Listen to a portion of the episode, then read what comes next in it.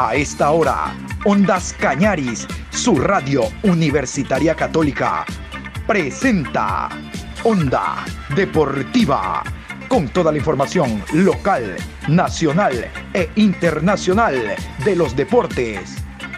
Comenzamos.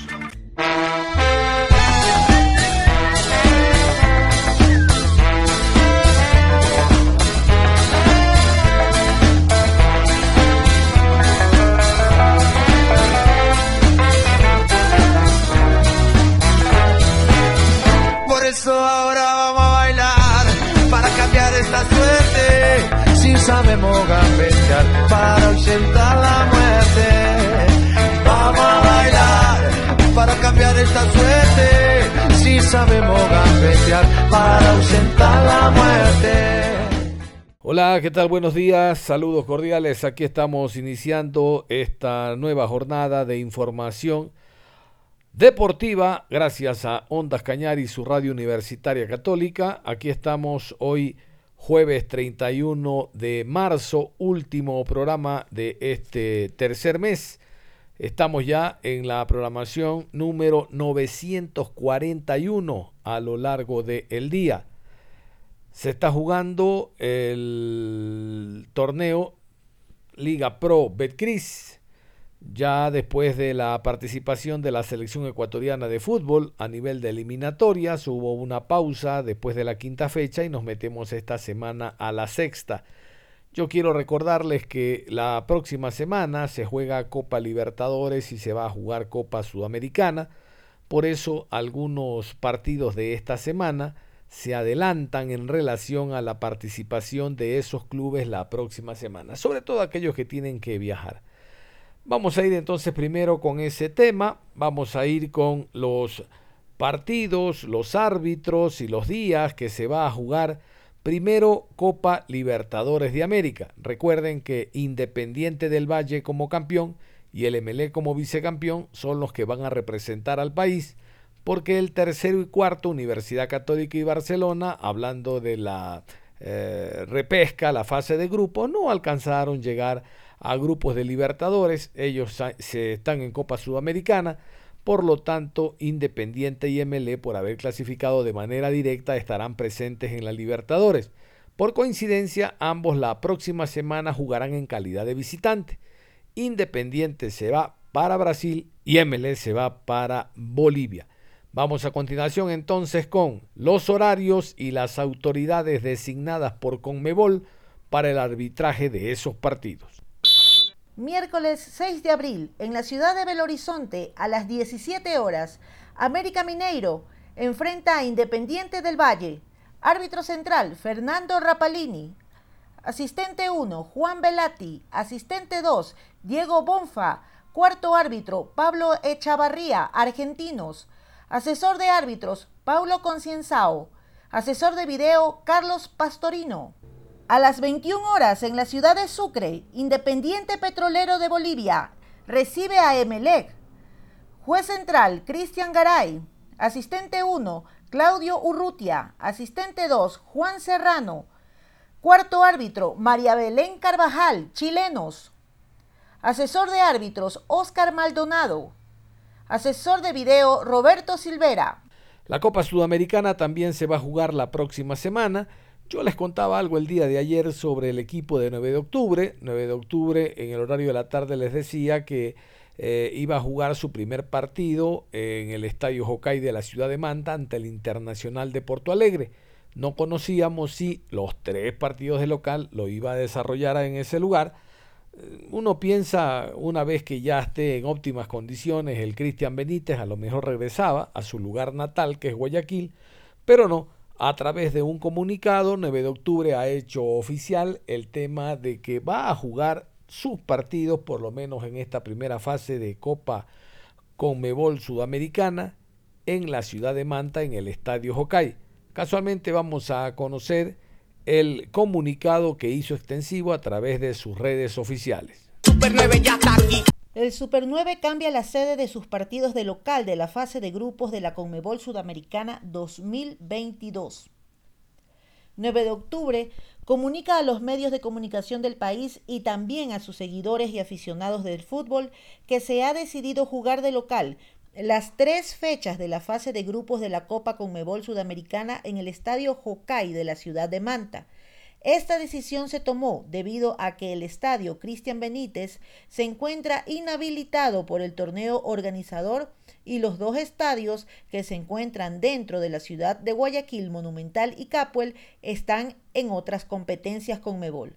Agradecemos a la Liga Cantonal de Manta por la predisposición y la ayuda que nos están brindando para hacer de local en su ciudad. Ahí se está oficializando entonces lo que ayer les habíamos adelantado, de que 9 de octubre iba a jugar su primer partido ante el Internacional de Porto Alegre en Manta, pero no, ahora conocemos que los tres compromisos del local los va a hacer en Manta. Muy buena plaza, 9 de octubre realmente no tiene una afición mayoritaria en la ciudad de Guayaquil, pero entendemos de que en Manta, al no haber fútbol de primera categoría internacional porque no clasificó el Delfín, Ojalá el público asista a apoyar al 9 de octubre. Poco creo que viaje de poco aficionado, creo que viaje de Guayaquil hacia Manta, pero bueno, son partidos internacionales y uno tiene la oportunidad de observar a algunos jugadores extranjeros que habitualmente no llegan por estos lares.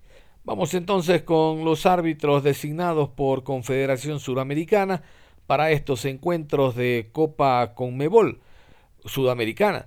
Yo les cuento que en la Copa Sudamericana habían clasificado ya en el ida y vuelta entre Liga de Quito y Musurruna. Liga en el ida y vuelta entre 9 de octubre y Delfín Delfín.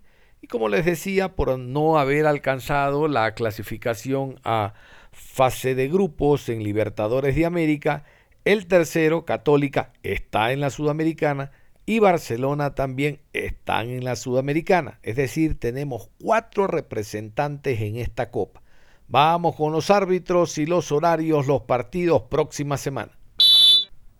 Martes 5 de abril, en la ciudad de Quito, 17 horas con 15 por el grupo C, Universidad Católica enfrenta a Unión La Calera de Chile. Árbitro central, Juan López. Asistente 1, José Cuevas. Asistente 2, Roberto Cañete. Cuarto árbitro, Mario Díaz de Vivar. Paraguayos. Asesor de árbitros, Juan Lara. Asesor de videos, César Mongrut. En la ciudad de Goiania, a las 19 horas con 30, Atlético Goianiense enfrenta a Liga de Quito. Árbitro central, Jerry Vargas. Asistente 1, José Antelo. Asistente 2, Edward Saavedra, cuarto árbitro, Ivo Méndez, bolivianos, asesor de árbitros, Nilson Moncao, asesor de video, Hernán Maidana. Miércoles 6 de abril, en la ciudad de Manta, a las 19 horas con 30, 9 de octubre versus Internacional de Brasil. Árbitro central, Andrés Merlos. Asistente 1, Facundo Rodríguez. Asistente 2, Pablo González. Cuarto árbitro, Cristian Alemán. Asesor de árbitros, Juan Corozo. Asistente de videos, Rodolfo Otero. Jueves 7 de abril, en la ciudad de Guayaquil, 19 horas con 30. Barcelona enfrenta a Montevideo Wanderers. Árbitro central, Mario Díaz de Vivar. Asistente 1, Roberto Cañete. Asistente 2, José Cuevas. Cuarto árbitro, Juan López. Paraguayos. Asesor de árbitros, Luis Vera. Asesor de video, Jairo Romero.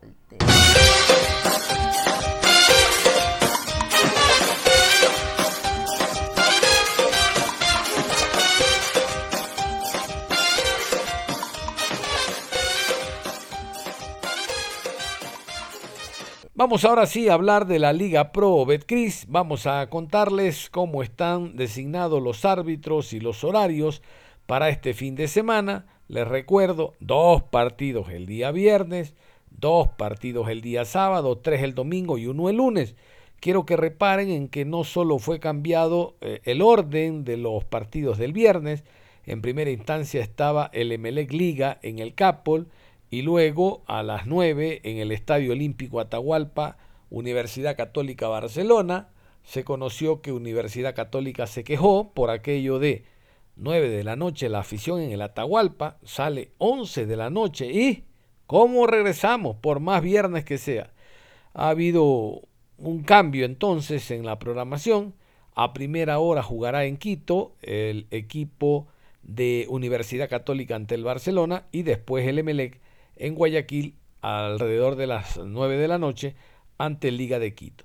Y otro de los cambios que van a escuchar ustedes es el encuentro del Deportivo Cuenca. Inicialmente el Cuenca hasta ayer estaba para jugar en el Estadio Hokkaido de la ciudad de Manta ante el Delfín el día lunes en horas de la noche. Bueno, algo ocurrió, de seguro la transmisión de, de los partidos por televisión, que son los que mandan en los horarios, cambió a que el domingo en la noche se juegue el partido del fin Deportivo Cuenca y el que estaba para domingo, el equipo de Macará que enfrentaba a Cumbayá, se corre para el día lunes 7 de la noche en el estadio Bellavista de la ciudad de Ambato. Vamos entonces con lo oficial ya, árbitros horarios de la sexta fecha. Viernes 1 de abril, 19 horas, Universidad Católica recibe a Barcelona. 21 horas, Emelec versus Liga de Quito. Sábado 2 de abril, 16 horas con 30, Gualaceo versus Independiente del Valle. A las 19 horas, Aucas recibe a 9 de octubre. Domingo 3 de abril, 14 horas, Orense se enfrenta a Muchurruna. A las 16 horas con 30, Guayaquil City versus Técnico Universitario. 19 horas, Delfín jugará con Deportivo Cuenca. Lunes 4 de abril, cierre de jornada, 19 horas, Macará versus Cumbayá. Dentro de los partidos que se van a jugar hay un encuentro que luce muy llamativo, el Emelec ante Liga Deportiva Universitaria de Quito. No anda bien el Emelec después de haber empezado con pie derecho, goleando al Macará en casa, derrotando a Independiente del Valle visitante.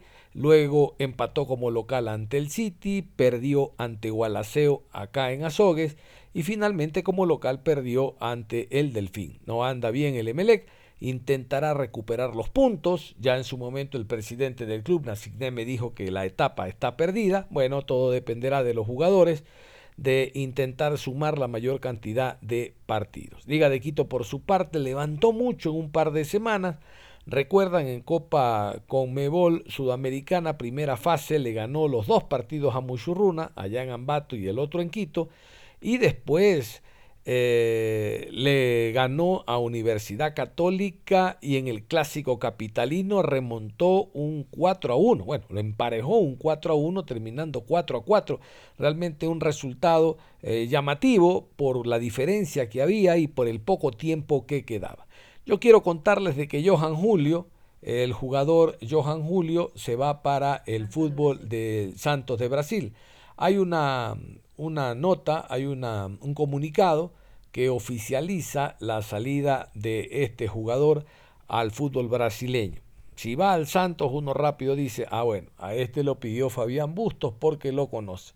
Es uno de los jugadores que estará ausente durante esta, el resto de la temporada. Bueno, el comunicado dice lo siguiente, Liga Deportiva Universitaria de Quito comunica a su afición que el jugador Johan Julio va a continuar ejerciendo su actividad en el primer plantel del Santos de Brasil desde esta fecha a lo que resta la temporada, con lo cual Liga Deportiva Universitaria de Quito, dirigentes, cuerpo técnico y jugadores le desean éxitos en la continuidad de su carrera firmado en la ciudad de Quito. Aquí está este comunicado oficial de liga entonces, haciendo trascendente lo que les decía. Participamos en la rueda de prensa que se dio el día de ayer en el estadio Casablanca, vía virtual obviamente, con el técnico Pablo Marini. Pablo Marini habló de cómo se ha aprovechado esta para de campeonato, habló de la salida de Johan Julio, si es que cuando se abra el libro de pases van a contratar otro jugador, que Gaspar puede ser una de las primeras opciones para actuar en esa posición. Habló también mm, de la preparación para el partido de este viernes. Eh, fue recurrente la prensa deportiva de la ciudad de Quito consultándole si el cambio de horario le molestaba, si el cambio de horario le trastocaba sus planes, me parece un absurdo. Eh, igual el partido se va a jugar el día viernes, hora y media antes u hora y media después, no cambia para nada la preparación de viernes. No le cambiaron de día, le cambiaron de hora. pero a ratos buscamos la quinta pata al gato y el gato tiene cuatro. Ahora si la busca bien tiene cinco. Y también habló el técnico sobre el tema Emelec. Emelec en la defensa pierde a dos jugadores, un lateral izquierdo y un eh, central, pero recupera al arquero Ortiz y a un central que es Leguizamón. Bueno, de este y otros temas habló en rueda de prensa Pablo Marini, al cual pasamos a escucharlo. Y ante la salida del jugador Johan Julio al Santos de Brasil, ¿cree usted y bajo su análisis que sería la oportunidad de, eh, del jugador Jordan Gaspar, tomando en cuenta cómo se encuentra su estado físico y también si es que podríamos verlo con más minutos en cancha o quizá como titular? Muchísimas gracias. Eh, creo que lo de Johan fue fantástico, eh, demostrando lo que hizo partido tras partido. La verdad que para nosotros es una alegría muy grande, es un orgullo y le deseamos eh, todos los éxitos que se merece, eh, porque la verdad que ha eh, soportado momentos bravos y realmente hoy que disfrute de este presente es extraordinario. Después veremos quién tiene la, oportunidad y la responsabilidad de, de ese recambio, sabiendo que sí Jordan puede ser una opción, como pueden ser otros jugadores que también están en muy buen nivel. ¿Cómo influirá en el equipo la salida de Johan, profe? Y otra pregunta, cuando se abra nuevamente el libro de pases, ¿traerán a un jugador en esa posición o seguirán buscando un 10 o no, profe? Eh, obviamente que la salida de Johan dejó a todos eh, muy contentos, vuelvo a insistir, muy orgullosos y que también con mucha ilusión para muchos que sabiendo que cuando se trabaja de esa manera están las oportunidades de emigrar, eh, como pasó con, con, Johan, a subir su nivel deportivo y económico. De acá a junio pueden suceder muchas cosas y vamos a evaluar en su momento. Nosotros tenemos ya análisis de varios jugadores que no pudimos traer en esta oportunidad, pero ya cuando llegue el momento vamos a definir. Ahora nos enfocamos a buscar el reemplazante de Johan y eh, puntualmente en Emelec. ¿Qué nos puede mencionar el cambio de horario del partido del día viernes? Inicialmente estaba a las 18 horas, ahora van a jugar a las 21 horas. ¿Afecten algo en la planificación que ustedes tenían? Porque después tendrán que viajar a Brasil por Copa Sudamericana. Y si me permite, ¿Nos puede actualizar cuáles son las bajas para este partido que tiene Liga y las altas también? ¿Hay algún jugador recuperado? Eh, con respecto al horario, lo decidió Liga Pro, como hace siempre, cambió eh, sin eh, manifestar nada, nosotros aceptamos, variamos los vuelos y punto. Y nada, es prácticamente indistinto, sí que por ahí es bueno que consulten porque muchas veces no lo hacen. Eh, con respecto a las bajas, eh, lo que todos eh, ya saben, Adrián Gavarini, Kevin Mercado, Sebastián González, son las bajas mm, más sensibles. después Cuntis está ya reactivando con posibilidades importantes de estar presente en Emelec, así que ya con eso estamos prácticamente todo el plantel completo, salvo esos tres que mencioné anteriormente. Liga depende de sí mismo para llegar en ese primer lugar en esta etapa cuando nos acercamos a la mitad de la misma. ¿Cómo analiza lo que serán esos 90 minutos, profe? Una buena tarde. Eh, obviamente que pensamos en nosotros, en ganar un partido que va a ser muy duro, muy difícil, con un equipo que viene de dos derrotas muy complicadas, muy duras. Nosotros tenemos que ser inteligentes, de jugar un partido en donde la desesperación va a ser obviamente de Melec, en donde nosotros sabemos que si estamos bien eh, y fortalecemos todos los errores defensivos que cometimos contra Aucas, eh, somos eh, candidatos a ganar ese partido, pero también sabiendo de la jerarquía individual que tiene Emelec. Con respecto obviamente a esa diferencia de tres puntos, nosotros lo, que podemos hacer es ganar y seguir manteniendo esa diferencia hasta jugar con Barcelona, salvo que Barcelona no gane y poder achicarla siempre y cuando nosotros ganemos. ¿Cómo reemplazarlo? ¿Cómo buscar que no afecte demasiado la armaje Mucho no se escuchó, supongo que me dijo de cómo mm, se vio el equipo luego de perder 4 a 1 y, remontar y buscar ese empate. Creo que fue muy bueno, eh, siempre se buscó, los cambios fueron hechos para buscar eso porque se veía que podíamos lograrlo. Eh, creo que fue una fortaleza emocional, eh, física, física sobre todo impresionante. Nosotros veníamos de jugar el miércoles un partido durísimo y, Aucas estaba descansado eh, y creo que fue muy notorio todo lo que hizo el equipo, incluso en un momento con uno menos. Eh, de todas maneras, no dejamos de ver la otra parte, que fueron errores lamentables, que no pueden volver a suceder, que fueron muy notorios, que fueron muy determinantes para que se provoque ese resultado parcial y que fue responsabilidad absolutamente nuestra. Con respecto, creo que la segunda pregunta era algo de Johan, supongo, eh, lo que mencioné anteriormente. Para todos es una alegría lo de Johan, es una motivación extra y ya es responsabilidad nuestra buscar la alternativa eh, concreta para que pueda reemplazar a un gran jugador como lo es Johan.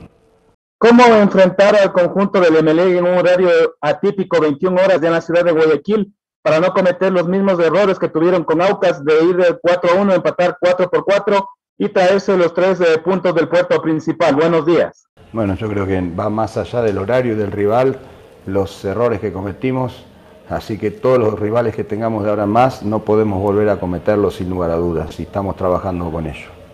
La última pregunta, profesor, es de John Lester y Drogo. Hola, ¿qué tal? Buen día. Hola, gracias Panchita, buen día. Profesor, saludos, deseando que se encuentre en buen estado de salud.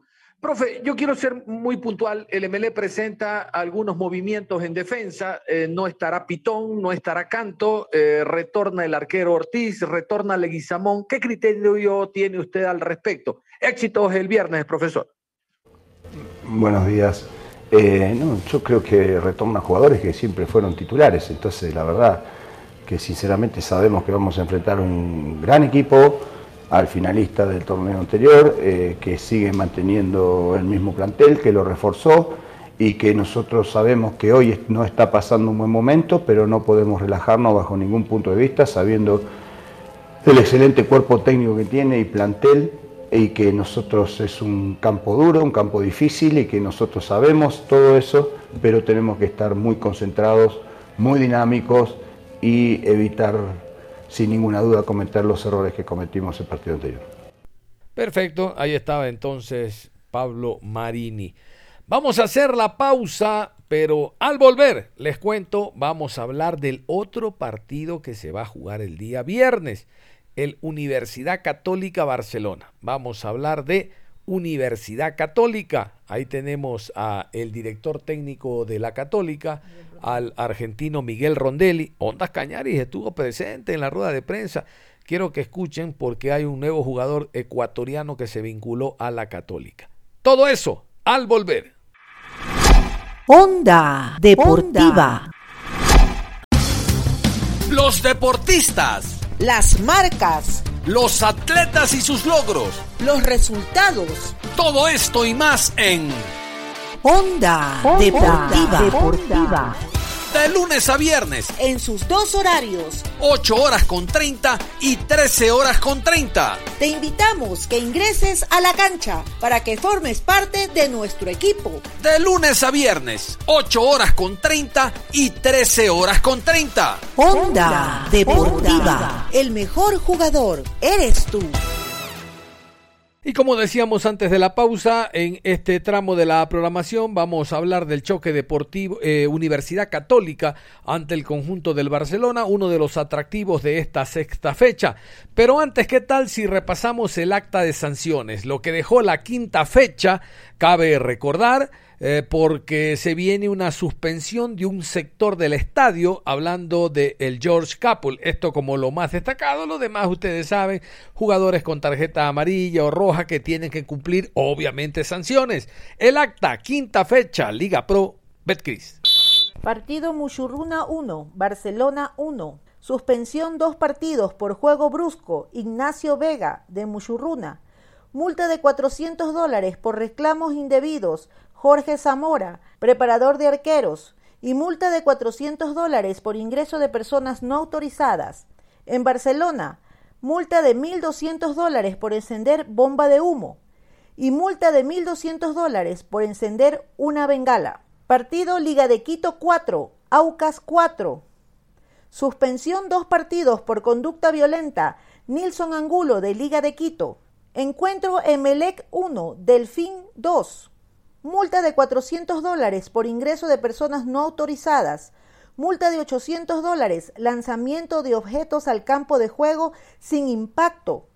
Multa de 1.200 dólares por encender una bengala y cierre de la localidad de estadio, zona alta General Avenida Quito, para el próximo partido de local del campeonato Liga Pro Betcris para Emelec. Grescas, agresiones o riñas entre aficionados del club local. Partido Independiente del Valle 1, Orense 1. Suspensión tres fechas por insultos al árbitro Wendy Montiel, médico independiente del Valle. Multa de 400 dólares por reclamos indebidos. Ángel Murcia, asistente técnico de Orense. 9 de octubre 1, Gualaceo 1. Multa de 600 dólares por reclamos indebidos. Juan Carlos León, DT de 9 de octubre. Y multa de 500 dólares. No corta el césped conforme al reglamento. Para Gualaceo, suspensión de un partido por doble amonestación. Edwin Mesa. Y vamos a meternos al conjunto de Universidad Católica. Decirles que en esta quinta fecha y a propósito de la para de campeonato, el jugador Aarón Rodríguez, ¿se acuerdan? El chino Rodríguez, extremo por derecha del conjunto del Macará. A inicios de año decían los hermanos Salazar, no, se va a la MLS, se va a México, no, no, no, incluso hay una posibilidad de que se vaya a Europa. Nada que ver. El llamado a la selección para un encuentro de carácter amistoso Creo que acrecentó su valor, obvio, se puso la camiseta país, pero internamente. Universidad Católica fue el que acercó la propuesta y de hecho el jugador tiene un contrato por cuatro años con Universidad Católica. Simplemente el 60% de los derechos deportivos le pertenecen a Católica y Macará se quedó con 40. Vamos a escuchar al abogado Orlando Salazar, síndico del Macará, aclarando este tema. ¡Que viva el Macará! Efectivamente, como se había eh, eh, manejado el, criterio, y se concretó la negociación, se firmó el convenio entre Macará y Universidad Católica en el que Macará se reserva un porcentaje de los derechos económicos del jugador y transfiere el 100% de los derechos federativos para que el jugador pueda participar en adelante durante cuatro temporadas con la Universidad Católica.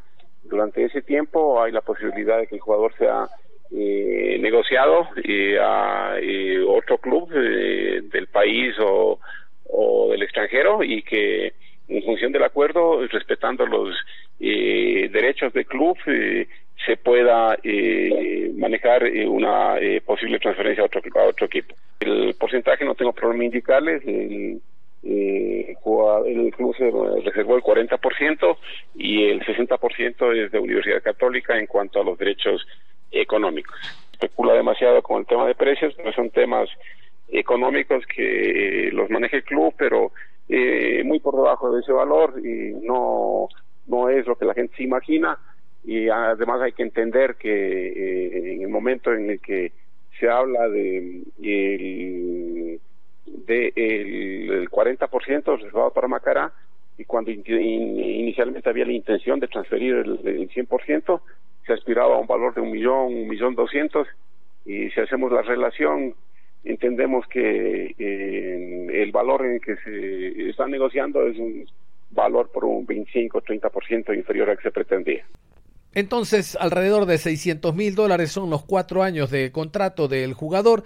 Él tiene una carta pase de alrededor de un millón doscientos cincuenta mil dólares, ¿no? El 40 para Macará en caso de una futura transferencia.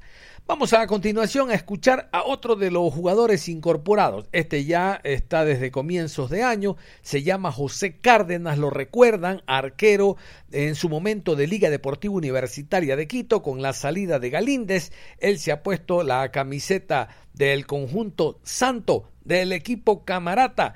El jugador habla sobre lo que espera este año y cómo se dio su llegada al conjunto de la capital. Escuchemos a José Cárdenas, golero. Contento de llegar a este gran club, como lo es la Universidad Católica. Mi nombre es José Andrés Cárdenas, soy quiteño, tengo 27 años y nada, muy contento de formar parte de este lindo club. Desde muy chiquito eh, empecé una escuela allá mismo en la mitad del mundo, Fundec, Fundación Equinoccio, a los 6 añitos.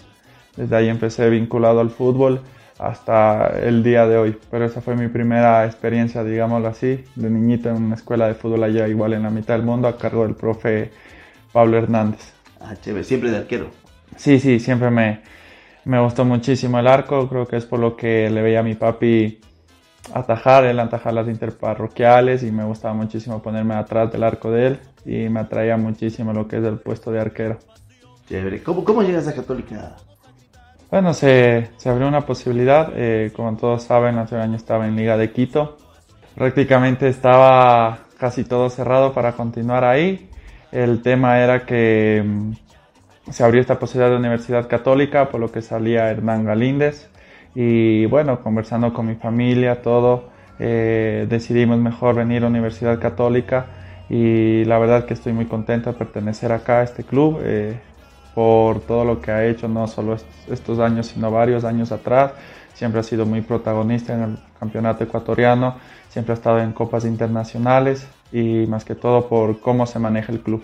Cierto es que tienes presión de, de, ser un, un, buen elemento y, y, superarte siempre. Sí, desde el primer día que llegué se pudo sentir eso. Primero que es un equipo muy bien estructurado, como tú mencionabas antes, una familia eh, todos se llevan muy bien y creo que eso es muy importante.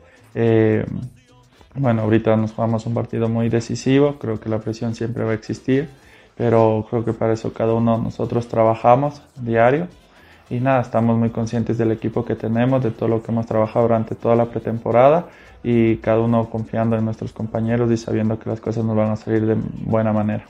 Pero lo importante es que el entorno de, de Católica hacia ustedes, hacia los jugadores que han llegado, es bueno. Por ese lado, estén tranquilos. Sí, indudablemente, ¿no? Creo que eso igual ayuda muchísimo, ¿no? Como jugador. Si no estoy mal, hace 42 años que Universidad Católica no está en una fase de grupos. Nada es imposible, hemos trabajado de muy buena manera y como lo mencioné antes, eh, cada uno tiene confianza en sí mismo, en sus compañeros. Solo tengo palabras de agradecimiento, creo que desde el primer día que se hizo oficial que venía a Universidad Católica eh, me llegaron mensajes, mensajes de aliento y creo que eso para un jugador es muy importante. Eh, como tú mencionabas antes, quizá uno no puede ofrecer resultados, ese tipo de cosas, porque el fútbol es demasiado cambiante, hay un rival al frente, lo que sí uno puede ofrecer es la entrega, el trabajo diario y el ser profesional, ¿no? Entonces, nada, agradecerles igual por todo el apoyo y que sigan apoyándonos, que es lo más importante. Miguel Rondelli, el director técnico de Universidad Católica, habló sobre algunos jugadores que están golpeados, que ojalá lleguen para el partido con Barcelona, lo que significó su eh, paso por la primera etapa de Conmebol Libertadores. Lamentablemente no se llegó a fase de grupo de Libertadores, sí a fase de grupo de Sudamericana, y nos comenta también lo que será enfrentar al Barcelona. Con presencia de Ondas Cañaris, escuchemos al técnico argentino de Católica, Miguel Rondelli. Eh, ¿Cuáles fueron las características que ustedes analizaron eh, para eh, la llegada del jugador Aaron Rodríguez? Y también, ¿cuál es el trabajo que se está realizando durante esta para y esta fecha eliminatoria? ¿Tienen algún partido amistoso? Si nos puede contar, muchas gracias. A ver, con respecto a, la llegada de, Aaron Rodríguez, eh, analizamos que es un jugador que tiene uno contra uno, que tiene desequilibrio por las bandas, creo que es algo que nos, que nos puede ser útil para, disputar los torneos que tenemos. También viene a, pelear un puesto con los, delanteros que, que, ya tenemos, que cuanto mayor calidad de jugadores sumemos, eh, es mucho mejor. No me canso de repetirlo, nosotros no tenemos un once titular, tenemos jugadores que día a día luchan por, por, ganarse un puesto, después estará nosotros como cuerpo técnico poner a los que consideremos que están eh, a disposición o son lo mejor para afrontar ese partido, por eso lo vuelvo a repetir, no, no, me gusta cuando hablan de un equipo alternante, nosotros no ponemos nunca un equipo alternante, así que él viene a sumarse a un grupo, cuanto más seamos, eh, mejor, porque tenemos que disputar muchas competencias. Y con respecto al partido amistoso, no, en esta para vamos a trabajar eh, en función de corregir errores que hemos visto en estos partidos, eh, en poder hacer un análisis más profundo sobre lo que fue esta primera parte de competencia, que no, paramos casi nunca, no tuvimos ni un día libre desde que arrancó la competencia con Luna, no, no tuvimos ningún día libre, fue solamente jugar, recuperar, jugar, recuperar, entonces vamos a hacer un análisis profundo de las cosas que tenemos que mejorar, pero no, no, creo, que, no quiero considerar necesario jugar un partido amistoso porque venimos con una carga de partido demasiado alta. ¿Cómo darle más eh, minutos a Daniel Clavijo sabiendo que viene Barcelona a, de visita, la fecha que se viene? ¿Y cómo le va a jugar a Barcelona, profe? Un abrazo, gracias. Sí, estamos contentos con el ingreso de, Emiliano. Ha, sido útil para el equipo los partidos que ha jugado, no solamente contra Cuenca, sino los, los anteriores que ha, que ha, jugado, ha sido una pieza muy útil. Él tiene experiencia de haber jugado ya dos torneos en la segunda categoría con el Club América. Eh, nosotros, yo lo conocía en el 2018 cuando vine, formaba parte de la sub-18. Ese mismo año debutó en primera, lo hizo debutar el, el profe Santiago en un partido con Aucas. Eh, es un jugador interesante que puede jugar tanto de contención como de, como de interior. Y, nada, él tendrá que ganarse un puesto como todos. Tenemos muchas competencias, acá necesitamos a todos. Tenemos Copa Sudamericana, que si bien quedamos fuera de la Copa Libertadores, todavía tenemos un torneo internacional que se va a sortear este, el día de mañana y es una fase de grupos donde Católica hace mucho que no participa en fase de grupo en un torneo internacional, así que tenemos competencia internacional, tenemos el, el campeonato nacional que no lo podemos descuidar y dentro de poco va a empezar la Copa Ecuador, así que tenemos tres torneos y todos tienen que estar eh, a punto porque en cualquier momento vamos a poder echar mano de ellos. Con respecto a cómo vemos jugarlo a Barcelona, estamos analizando los partidos que, que ha disputado al mando del profe Cérico, si bien creemos que todavía es muy pronto para, para que se vea la, mano del entrenador. Yo creo que debe pasar una cierta cantidad de entrenamientos para que, la mano del entrenador se, se, note, pero sabemos que va a ser un equipo eh, que va a venir a proponer, que es un equipo que viene puntero, que logró algo muy importante, hasta, hasta el empate que tuvo con Ushuruna, había ganado los cuatro primeros partidos, y eso, disputando competencia internacional, en este torneo que están parejos, es muy, pero muy difícil, basta con ver los resultados de los otros equipos, acá cualquiera le saca puntos a cualquiera, entonces sabemos que es un rival de respeto, es un rival con el que tenemos que tener cuidado porque tiene, tiene, jugadores de altísima calidad. Entonces debemos hacer nuestro partido y tratar de salir a proponer como lo hacemos siempre, a disputar y a competir sobre todo. El juego aéreo ha sido uno de los problemas fundamentales, especialmente en defensa.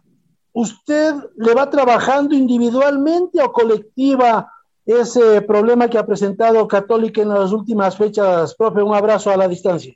El juego aéreo tiene varias eh, aristas, no solamente es eh, individual, también es colectivo, en cómo se ocupan la, las zonas del área, también de dónde viene el centro, por qué dejamos levantar el centro tan fácil. Nosotros consideramos que la, defensa, al igual que el ataque, es una actitud colectiva. Si bien hay que mejorar aspectos individuales de lo técnico, que en eso estamos, también hay que mejorar cierta solidez defensiva para, que, para evitar que la pelota llegue a ese lugar donde se eleva. Lo que sí debemos mejorar porque hemos recibido eh, varios goles en jugadas de, eh, que vienen de, con pelota aérea, eh, como dijo Roxon en la, la, pregunta que le hizo su colega, debemos mejorar sobre todo los rechazos y dominar esos rechazos. Yo creo que los que dominen el área y dominen los rechazos son los equipos que se imponen defensivamente. En eso estamos mejorando.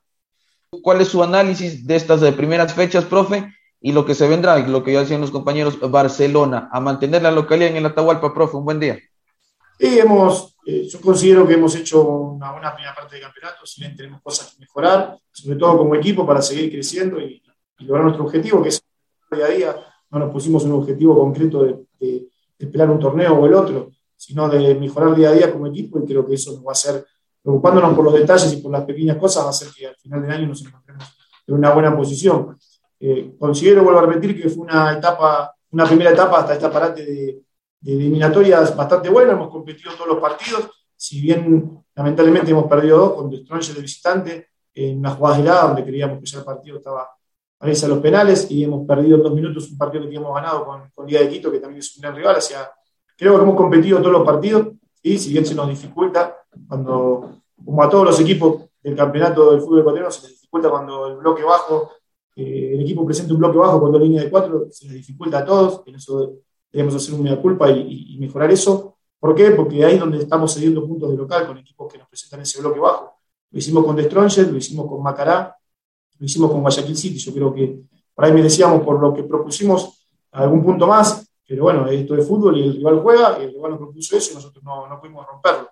Entonces creo que en eso sí debemos mejorar, porque va a haber varios equipos que se van a plantar así cuando vengan a jugar a la Atahualpa. No creo que sea el caso de Barcelona, pero sí otros equipos se van a venir a plantar de esa manera y debemos encontrar soluciones a eso. Después el equipo compitió todos los partidos, se esforzó todos los partidos, han jugado todos los jugadores y todos los jugadores han mostrado un nivel parejo y bueno. Entonces creo que estamos contentos, conformes, sabiendo que tenemos muchas cosas para mejorar, pero creo que vamos por buen camino. Muchas gracias, profesor. Vamos con la siguiente pregunta de nuestro colega John Hidrogo. Gracias, Martín, muy amable. Profesor, ¿cómo me le va? Qué gusto saludarlo. Si usted me permite, no quiero hablar del equipo, ya los colegas han sido extensos en torno a la preparación. Quiero una opinión suya en torno al significado que tiene para usted como profesional trabajando en nuestro medio que Ecuador haya llegado al Mundial de Qatar. Es evidente que los medios internacionales están llegando al país para conocer más la Liga Pro, de qué está hecho Ecuador y usted está trabajando y realmente que lo está haciendo muy bien. Entonces, ¿qué significa para el profesional estar en un país que clasifica al Mundial? Saludos y éxito. ¿Cómo está? Bueno, igual el buen papel que viene haciendo la eliminatoria, así como el buen papel que han hecho clubes en torneos internacionales, no olvidemos que Barcelona el año pasado llegó a semifinal de Copa Libertadores y que Independiente eh, hace dos años ganó la Copa Sudamericana. Entonces, el nivel de los clubes en competencias internacionales, sumado a la buena actualidad que tiene la selección en esta eliminatoria, y considero que está eh, capacitada o que está en un papel de, candidato para clasificar, viendo la tabla de posiciones, si bien no lo, no lo ha hecho aún, está a las puertas de la clasificación. Creo que eso habla bien del trabajo que se viene haciendo en el fútbol ecuatoriano y a mí me sorprendió cuando yo llegué eh, cómo trabajaban ciertos clubes, cómo estaba diagramada la liga. Es una liga que está ordenada, que sí que tiene que mejorar cosas, pero está ordenada. Tiene la misma, los mismos problemas que, que tienen casi todas las ligas del, fútbol sudamericano, pero creo que al tener una liga pro se ha de hacer un control presupuestario, eso que los clubes no, no sigan incrementando su deuda. Lo que sí me parece que es una deuda pendiente es el seguir trabajando en divisiones formativas. Yo he trabajado tres años y medio en divisiones formativas y, creo que necesitamos un proyecto más, más sólido, ¿sí? no podemos depender solamente de, lo que hagan uno, dos o tres clubes que trabajan muy bien en divisiones formativas, deberían eh, la federación ayudar a, los clubes a, a, poder sostener un, proyecto sustentable y que, nutra a, los clubes del fútbol ecuatoriano y a la selección de jugadores que tienen un altísimo potencial, pero que muchas veces por la diagramación de torneos, por el poco tiempo que se compite, por, por cómo están armadas las categorías, se, están perdiendo jugadores. Eh, nosotros tuvimos una pandemia, yo la viví dirigiendo la sub-18 y la 16, no pudimos competir, tuvimos que organizar un torneo entre clubes para poder competir en época de pandemia.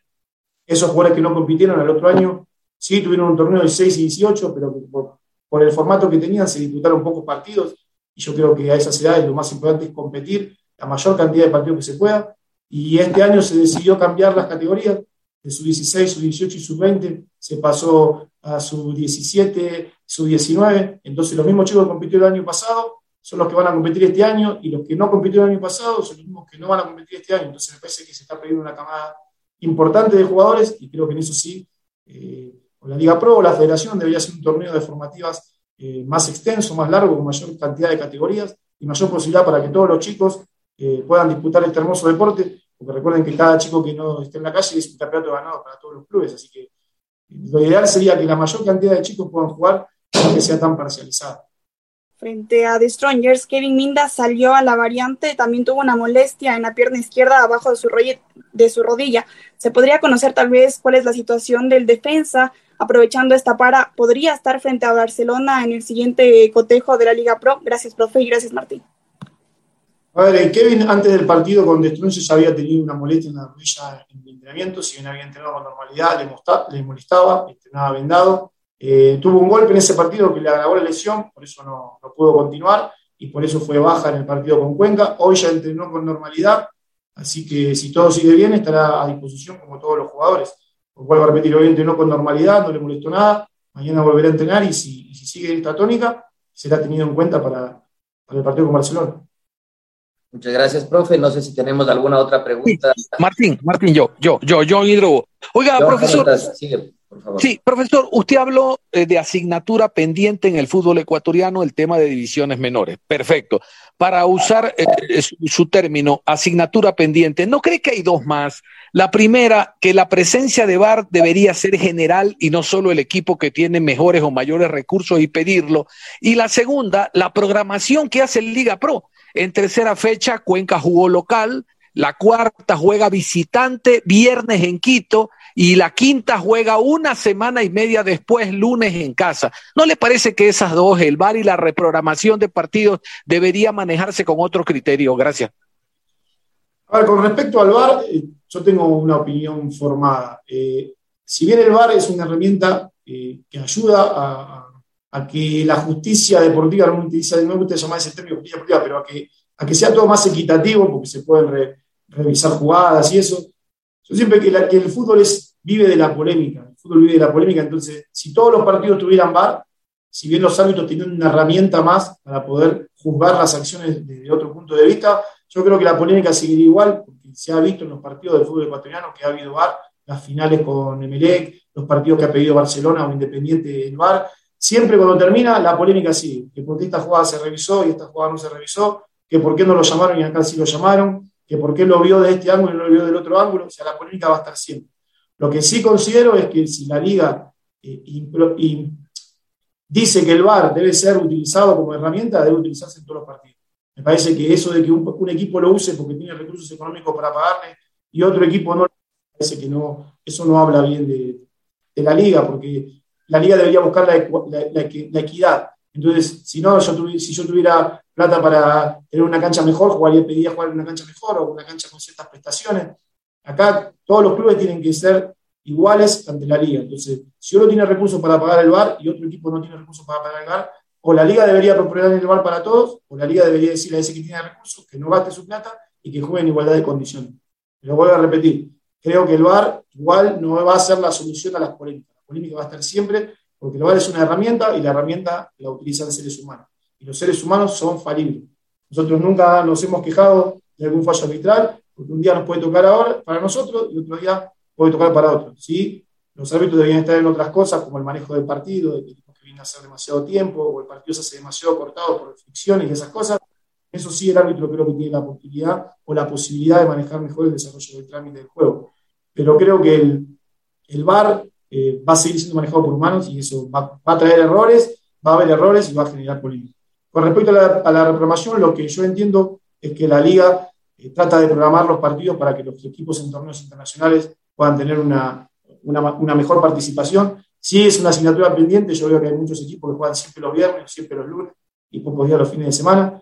Pero bueno, ya eso va también en, en base a la televisión, a, al, al rating que que tener televisión. La serie B se juega siempre entre semana, entonces yo creo que eso va más por la televisión que, que por la liga. Pero sí, estoy en, acuerdo, de acuerdo con ustedes sobre el VAR. ¿no? Me parece justo que haya equipos que por tener presupuesto puedan contratar el VAR y hay equipos que por no tener presupuesto no puedan contratar. Y esa idea que tiene Rondelli la compartimos, ¿no? No porque tengas mejor o mayor presupuesto puedes contratar el VAR, así como está ahora la Liga Pro. Debería ser algo general, porque los equipos que no tienen realmente o a duras penas para pagar la plantilla, ellos también querrían la tecnología que esté al servicio del árbitro, pero son alrededor de 18 mil dólares que lamentablemente no podrían ponerlo fecha a fecha. Bueno, nosotros con esta información de Universidad Católica rival del Barcelona, este fin de semana cerramos la información deportiva a esta hora de la mañana, invitándolos como siempre a que continúen en sintonía de Ondas Cañaris. Un abrazo. Con Deportes nos reencontramos después de las 13.30. Si sabemos para